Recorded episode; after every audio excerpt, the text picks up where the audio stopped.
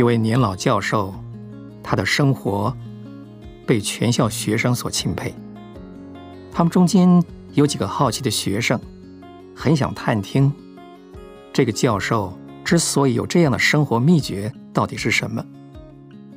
其中有个学生就藏在教授的书室里，看他每天晚上在那里做什么。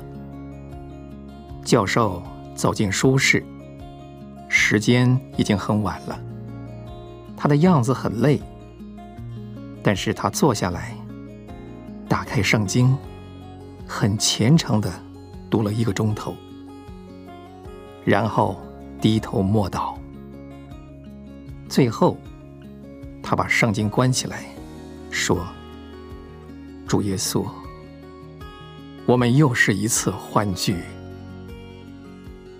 与主欢聚是属灵生活中的最高点。每一个基督徒应该不惜任何代价，寻求与主又是一次欢聚。祷告和读经能使我们觉得基督的实在。